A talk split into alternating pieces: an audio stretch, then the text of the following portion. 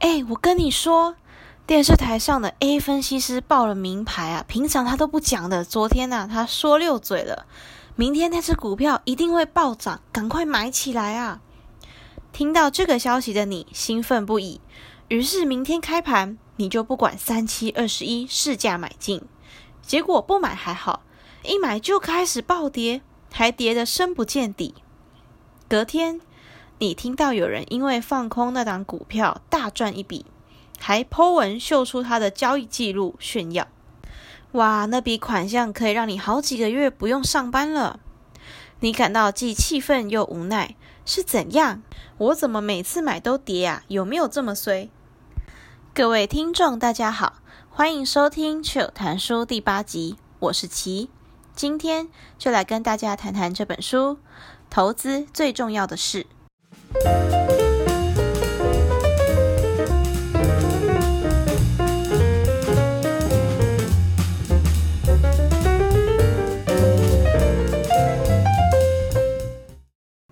相信呢，对投资有兴趣的人，对刚刚的描述都不陌生。其实我故意呢讲这个故事，是藏有几个玄机要跟大家分享的。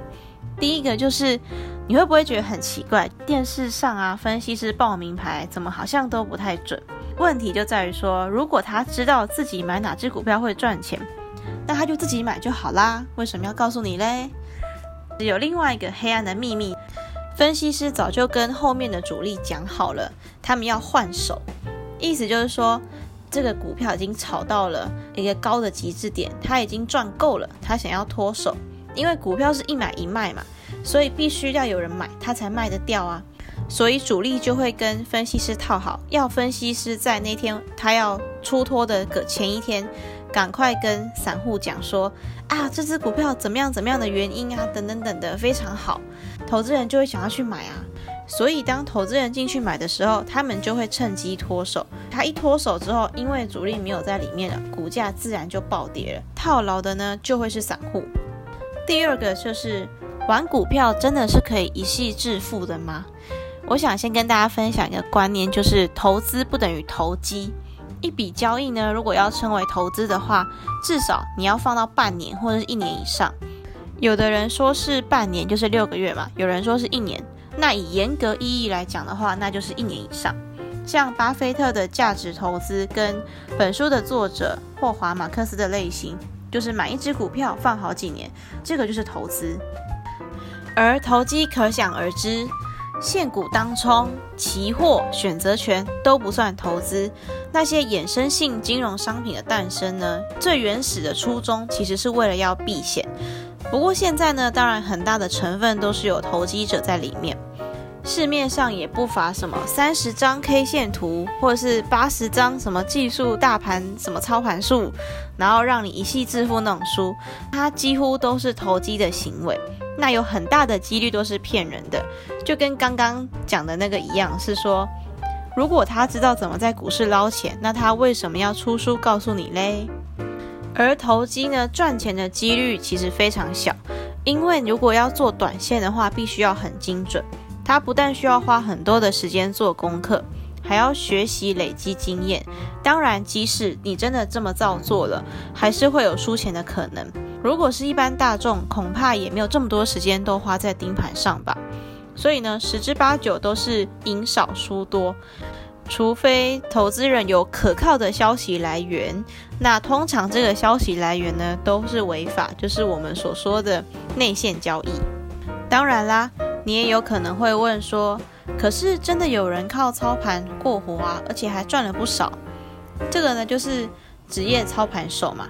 那职业操盘手的人生通常哦都是大起大落的，他只要稍微有不慎就倾家荡产，真的很夸张，没有骗你，真的是倾家荡产，因为他们的杠杆做得很大，若是哪天走神，不夸张，只要五分钟来个反向行情，暴跌或暴涨，他们就会血本无归。所以呢，除了技术层面之外，他们还需要保持谨慎，而且有纪律。但是这两个特性真的非常难做到，所以能够从股市当中存活下来的操盘手真的是非常少数。再来第三个问题，那个赚一大笔钱的人真的每次都这么厉害吗？不知道大家最近看 YouTube 的时候有没有很常看到什么叫 eToro 的，就是呃跟单系统，然后一直说什么史蒂夫戴夫干嘛干嘛的，什么巫师几级，反正 anyway，重点是我目前啦还没有听到有人是因为跟单就致富的，原因就很简单，因为他今天大赚一笔，改天很可能就大输一笔，或者是他之前不知道已经输多少了，今天这样赚。可能只是他的冰山一角而已，而真正的投资高手或者是投机高手，话其实都不会多，更不要谈炫耀了。如果改天你参加一个讲座，然后这个人说是可以教你怎么样操盘致富之类的那种，然后呢，他可能会有很多的头衔，某某分析师，又或是某某金牌讲师。也有可能他说什么，我带的学生怎么都报酬率都几趴几趴非常高，这种呢都要很小心，有很大的几率都是骗人的。说实在的，关于投资的事情啊，我真的觉得也要开门必修课，好好的介绍各种投资的工具啊，跟他的心态。这应该是继之前人脉复利那一本书的那一集，我再次觉得可能还需要再开一门课的项目。同时呢，这也是为什么我想在这里跟大家推荐这本书。这本书呢，讲了很多关于投资的心态跟方向，也提供给大家良好的指引。这本书算是我现在在金融领域的书单上面很前面的书籍。如果说特别在投资这个方面的话，它就是我的导师书。这边来解释一下导师书的概念。导师书这个名词呢，其实是我自己创的啦。我会觉得，在不同的人生阶段中啊，在每一个领域都可能会有一个自己要突破的地方。那这本书呢，就可以去指引你怎么样去突破。好的，那我们现在拉回投资。投资呢，其实也很不容易。虽然只是把钱投入股市，看起来是一件很容易的事情，但是别忘了上一集我们有提到的是，金融是一头会吃人也会助人的巨兽。一不小心，你投入股市的钱就会血本无归。如果有实战的朋友，就会知道那种心痛的感觉，就会比买一瓶一百五十块的矿泉水还要痛。因为在股市呢，如果你输掉了，是一瓶矿泉水都没有的。而本书呢，却也不是教你如何用投资快速致富。毕竟在资本界，能够打败大盘的基金寥寥可数。打败大盘的意思呢，就是说它能够创造出来的报酬或者是绩效比大盘还要高。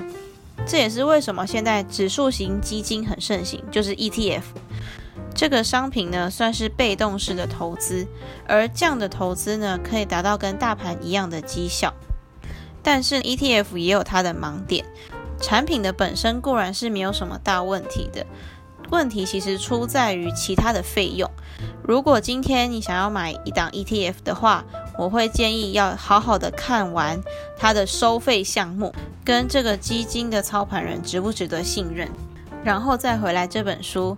这本书呢，其实它教的是一些投资的基本观念，它也会提供一个从优秀基金操盘人的角度是怎么样去剖析一件事情的。如果呢，不是要把投资当成是你的正职，意思就是你没有想要走金融业，那你也没有想要去做操盘人，那你只是想要找个地方让薪水不要变薄的话，这本书再加上另外一本《耶鲁操盘手非典型成功》就很足够了。耶鲁操盘手那一本书，我本来以为是在教短线，其实他是在介绍各式投资工具的优缺点，他讲的也蛮写实的。华尔街肯定不会喜欢这一本书。不过这两本书如果没有一些关于金融的背景知识，可能读起来会有一点吃力。那也可以试着就慢慢读，或者是你也可以挑一些你觉得比较重要、你现在急需要看的章节，然后慢慢的去把其他的地方再弄懂。讲到投资呢，话好像就多一点。那我们赶快要回到正题，不然又要超过时间。好，我们的正题就是这本书《投资最重要的事》，副标题就是一本股神巴菲特读了两遍的书。整本书一共收录了二十一件投资忠告，从了解市场、风险控管到避开投资陷阱都有相关的阐述。现在我们就来轻松的聊聊三个重要的部分吧。第一个部分就是学习第二层思考。成功的投资人需要具有与众不同的思考能力与做出正确判断的勇气。如果有学经济学的朋友，应该会知道说，经济学的很多结果就正确答案都是要经过第二层思考的。像本书有一个例子，它是说某件物品价格上涨的时候，大家应该会变得比较不喜欢，但是呢，在投资界中，他们往往变得更喜欢。这也就是我们常常听到投资人的追高行为。波克下的副董事长查理·蒙格就说：“投资并不容易，认为投资很容易的人都是傻瓜。”虽然讲得很直接，但是呢，我个人认为非常贴切。作者呢也对这样的句子做出了解释。他说：“理由很简单，因为没有一条规则永远行得通。一种投资方法也许一阵子有用。”但根据他所采取的行动会让环境改变，这意味着需要另外一个新的方法。投资呢，也像经济学一样，与其说是一门科学，其实更像一门艺术。这表示投资会有一点混乱。作者也提到说，经济学并不是精密的科学，它甚至根本不能说是一门科学。科学的概念是可以在控制的环境下进行实验。而且有信心能复制过去产生的结果，其因果关系需可靠不变。作者最想强调的事情是，投资方法务必要借由直觉且不断调试，而不是固定与机械化的操作。读到这里呢，后面作者其实有在重复说，如果投资只是单单依靠数据的操作，或者是一些数学工具的话，效果其实不会很好。在这边呢，也要提醒大家，在投资的时候要问自己一个问题，就是想要达到什么目标。作者说，每个人都能达到平均水准的投资绩效，只要去投资每只股票都买一点的指数基金就好，这会给你所谓的市场报酬，刚好与市场的表现相符。但是，成功的投资人会想要赚得更多，他们会想要打败大盘，而作者认为。这正是成功投资的定义，比市场和其他投资人表现得更好。要做到这一点，不只需要好运，还需要卓越的洞察力。单纯依赖运气并不是一个好的方法。刚刚提到的具有洞察力的思考，也就是作者要告诉大家的第二层思考。而这样的思考呢，意思就是你必须思考其他人没想过的事情，看见他们错失的机会。或是拥有他们缺乏的洞察力，你的反应和行为必须与他们不同。举几个例子吧。第一个例子是第一层思考的人可能会说：“这是一家好公司，就买这只股票吧。”第二层思考就会说：“这是一家好公司，但每个人都认为这间公司很好，所以这不是好公司。这只股票的股价会被高估，市价过高，所以要卖出。”第二个例子呢，第一层思考的人会说，从前景来看，经济成长低迷，通货膨胀上扬，就该卖出持股。第二层思考的人则会说，经济前景糟糕透顶，但每个人都因恐慌抛售股票，应该买进。相信大家都有听出来，第一层思考跟第二层思考不一样的地方。第一层思考呢，通常就只看到事实面。可是第二层思考的人会看到事实面之后回推去想，看到这样的事实面的人会做出什么样的举动？根据这个举动，我应该要怎么样去做反应？所以第二层思考的人要考虑很多事情，像是未来可能产生的结果落在哪些范围，我认为会出现哪个结果，我的看法正确几率有多高等等的。在拥有了这样的思考能力之后，还有一个很困难的地方。作者说，问题是出色的绩效表现只会来自于正确但与市场共识不同的预测，可是很难做出与市场共识不同的预测。在这部分其实是有关于人性的情绪掌握度，等一下也会提到。那现在先回来，在于这个地方，作者是强调说，如果你采用一般的行为，你会得到一般的结果，不论是好还是坏。只有当你采取与众不同的行为，你的表现才会异于常人。而且，只有在判断比别人卓越时，你才会拥有高于平均的表现。那第二个部分就是第九章，意识到钟摆效应。人性的贪婪与恐惧为市场创造了非理性的巨大波动，也为成功投资人找到获利的机会。在这边呢，就会提到关于人性。其实人性一直是投资中很重要的一个环节。作者呢，就用一段话来表达钟摆效应：当事情进展顺利，价格又很高时，投资人会抢着买进，忘却所有的小心谨慎。然后，当四遭情况又变得很混乱，资产低价卖出时，他们失去了承担风险的意愿，抢着卖出，未来就这样翻来覆去。作者在这里所提到的钟摆效应，很大的程度上是因为人性，所以才会造成非常大的不合理的波动。后来作者呢有在出另外一本书，叫做《掌握市场周期》，来特别阐述这一篇的钟摆效应。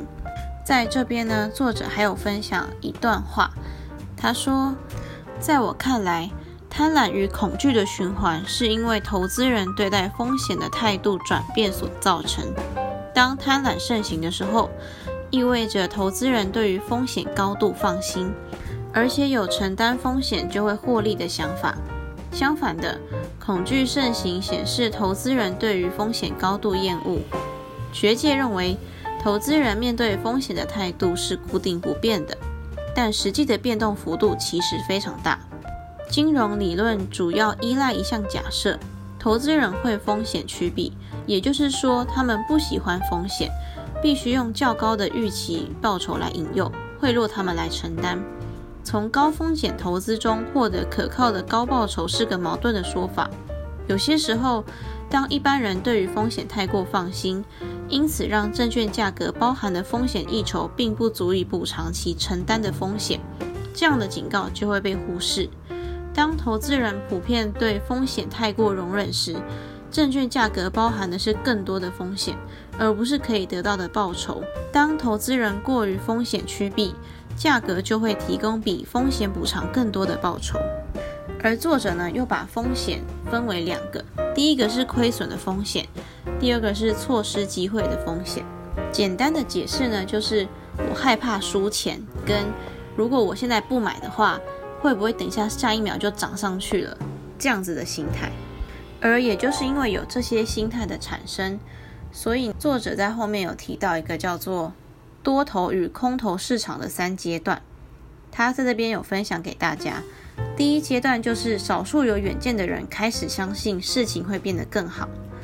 第二阶段，大多数投资人开始了解情况真的有改善。第三阶段，每个人都认为事情会越来越好。这个就是多头市场的三个阶段。作者后来也提到，市场会自行其道，它的价值变化主要是由投资人的心态变化而产生，这会导致大部分的证券价格在短期内发生变化。投资人的心态也会像钟摆一样摆荡。可以补充说明的地方是，股票市场总是在找最后一只老鼠，这是什么意思呢？比如说今天。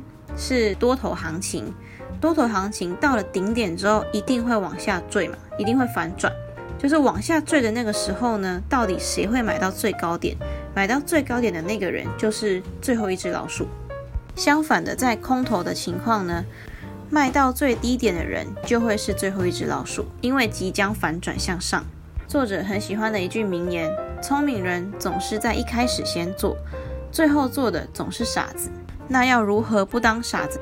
就是要照刚刚讲的第二层思考，也要做足自己的功课，在进场之前就要先想好自己的报酬啊、自己的风险底线等等的条件限定之后，千万一定要记得加上冷静思考的脑袋。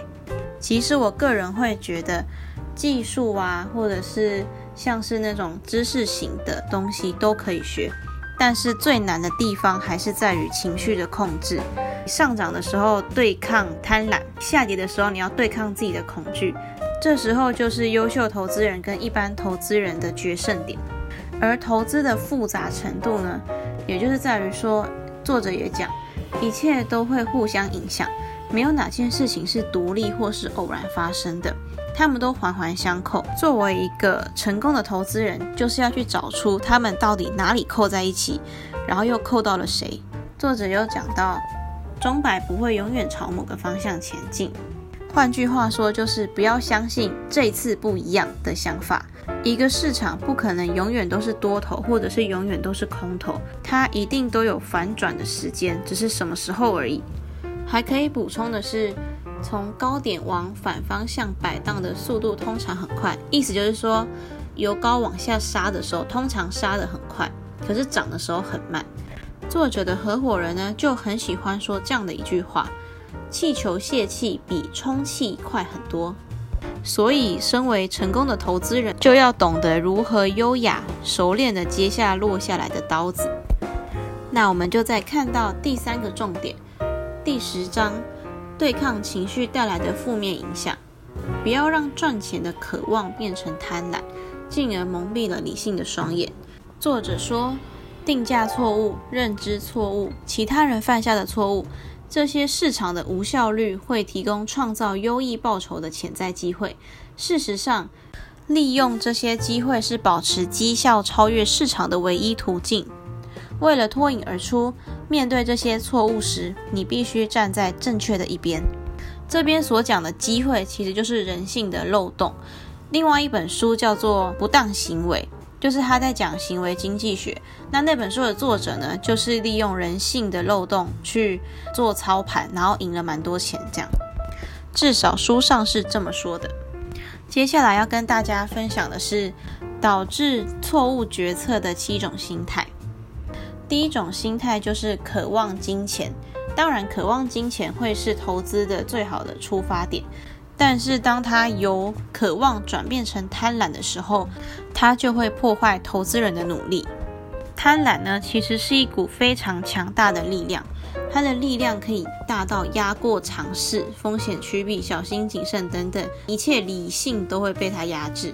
比如说，一张股票你在十块钱买的，现在已经到了五十块了，你就觉得说，哇，我已经赚了四十块。可是呢，多还是想要再赚更多。你想说，本来是想说五十块卖的，但是呢，现在已经涨到五十一块了耶。那它是不是有可能会来到五十五块或者是八十块呢？于是你就继续守着这只股票，但殊不知这只股票到后来涨到六十或者是五十五的时候，应声下跌。这时候呢，贪婪就会付出了代价。而在做股票的时候，其实人性会有一种错觉，是曾经拥有的就会以为一直是自己的。比如说，你今天做股票，可能波动不大的时候，你就觉得哦没什么。可是呢，如果今天做股票，你小赢了几千块之后，其实在还没有出场的情况下，那些获利都不能看成是自己的获利。但是人就是会有一种心态，我们会很容易把那几千块看成自己已经拥有的获利。所以呢，当它隔天可能跌到剩下一千块，或者是跌到剩下只赚五百块的时候，我们就会舍不得出场，就会想说再抱久一点看看，再等等看，可能它又会涨回去吧。这其实有一种类似思考谬误的成分在里面。然而，无数次的事实都证明并非如此。可是不知道为什么的，我们还是倾向相信这句话。那回来第二个心态呢，就是恐惧。作者说，恐惧更像恐慌，恐惧是种过度忧虑，使得投资人在应该采取积极行动的时候而没有作为。第三个呢，就是一般人很容易抛弃逻辑、历史与悠久的常规。作者引用了一句话，他说：“没有什么事比自欺欺人容易，因为每个人只要有愿望。”就会努力去相信那是真的。是什么让投资人掉入这些幻觉？答案往往是因为他们在贪婪的心态作祟下，抛弃或忽视过去的教训，所以就会造成一个极为短暂的金融记忆。这样的记忆呢，会促使市场参与者无法确认这些形态会重复发生，因此不可避免。第四个心态就是从众的倾向。没有坚持己见，即使群众的看法显然是荒谬的，但是呢，大部分人都会熬不过大家的那种无形中的力量。很多与市场共识看法不同的人会觉得被排挤。最后看来，真正疯狂的人似乎是那些不在市场上的人。作者也提到，一次又一次，从众的压力和想要致富的欲望，使得大家抛弃独立判断与怀疑的精神，压抑与生俱来的风险趋避心态，去相信不合理的事情。刚刚提到被排挤的事情啊，其实连巴菲特也不例外。像是这次疫情，波克夏公布了第一季净亏损快五百亿美元后，那巴菲特其实也承认他在投资航空股上犯了错误。不过呢，事情还没完。这时候，什么知名比特币多头啊，怎么在华尔街打滚多年的财经评论专家就开始呛瞎说，是时候让巴菲特成为过去了。然后呢，说巴菲特啊，其实已经被高估了。然后讲了一些非常，呃，鄙视巴菲特的话。可是巴菲特讲的话到底会不会印证？根据价值投资的那种年限来看的话，现在当然是看不出来的。要等几年后才会知道，到底巴菲特的论述会不会成真。可是，在这个期间就要忍受很多的批评。尤其是当不小心犯了一点小错的时候，通常后面就会有一堆人开始在质疑你的决策是不是正确的，怀疑呀，或者是谩骂等等的。所以，如果说要把投资当成是一个职业的话，这个心理素质一定要够强，才能够经得起批评，然后去收割自己甜美的果实。第五个心理的因素呢，是嫉妒。大部分的投资人呢，很难坐在一旁看其他的人赚钱。作者说，他知道有个非营利组织的捐款基金，在一九九四年六月至一九九九年六月的年报酬率有十六趴，这个其实已经很高了。但是呢，同业的平均报酬居然是二十三趴，这让捐款基金的操盘人觉得很沮丧。而这档基金在这五年间没有投资成长股、科技股。企业收购和创业投资，因此绩效完全落后。但是接下来科技股崩盘，而且从两千年六月至两千零三年六月，大部分捐款基金出现亏损的情况下，这档基金有三趴的年报酬率，股东们反而兴奋起来。这样的情形不难看出来，肯定有什么问题。为什么一般人一年赚十六趴会觉得不高兴，但赚三趴却觉得很高兴呢？答案就在于我们有跟别人比较的倾向，而这会对原本有建设性、分析性的投资流程产生有害的影响。第六个心态呢，是自负。面对以下的这些实际情况，想要保持客观和精打细算是极大的挑战。比如说，我们评估和比较是短期的投资绩效。或者是在多头行情时做出增加风险这种不适当甚至轻率的决定，常会带来最好的报酬；又或者是最好的报酬会给自己带来最大的奖赏。事情做对的时候，觉得自己很聪明，而且其他人也同意这点是件非常开心的事。相较之下，深思熟虑的投资人会埋头苦干，在市场多头时赚取稳定的报酬。在市场空头时，比其他人亏得更少。他们会避开高风险的行为，因为他们知道不懂的事情还有很多，而且他们会压抑自负的心态。在我看来，这是长期创造财富的最好公式，但这在短期并无法满足自负的心态。强调谦虚、谨慎和控制风险，并不是一条光鲜亮丽的路。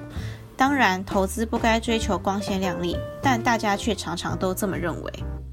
最后一个呢，也就是第七个，作者称之为投降心态。投资人会尽可能地坚持自己的信念，但是当无法抗拒经济或心理压力时，他们就会举手投降，跟上流行。这个情况呢，就很常发生在明明你已经做足了功课，那这些功课呢，也就告诉你说，接下来的盘势应该是要跌的。但是呢，大盘却反而没有向这个方向前进，它反而一直涨，一直涨。当它涨到一定的程度的时候，你就会觉得说，是不是我看错了？会产生一种自我怀疑之外，你又会看别人，诶，做对的人怎么赚这么多钱？这样的信心动摇之下，就会产生所谓的投降心态，觉得好吧，好吧，可能是我真的看错了，不然我就跟着大家一起好了。这时候通常都会赔钱。作者也说，自我怀疑的倾向与其他人成功的消息混合，形成一股强大的力量，使投资人做出错误的事情。而且，当这个趋势持续的时间更长时，力量就会变得更强。这是我们必须对抗的另一种影响因素。所以，我会说，投资其实是在跟人性作对，不仅是跟自己的人性作对，你也要跟其他人的人性作对。所以，投资真的很不简单。而且，投资换句话讲，说是要预测未来。但是，人类呢，通常都不擅长预测未来。也就是为什么大家说十个预言师里面只有一个准或两个准，可是下一次的预言可能全部人都不准了。好的，那我们就来总结吧。总结今天的三个部分，第一个就是学习第二层思考。成功的投资人需要有与众不同的思考能力与做出正确判断的勇气。第二呢，意识到钟摆效应，人性的贪婪与恐惧。为市场创造了非理性的巨大波动，也为成功投资人找到获利的机会。第三个呢，对抗情绪带来的负面影响，不要让赚钱的渴望变成贪婪，进而蒙蔽了理性的双眼。又到了节目的尾声了，以上就是 Chill 谈书第八集，大家觉得这一集的内容怎么样呢？欢迎到 Chill 谈书的 IG 账号小老鼠 Chill Reading 下底线 Podcast 逛逛，以及点进主页的链接给我一些建议哦。那我们就下次见啦，拜拜。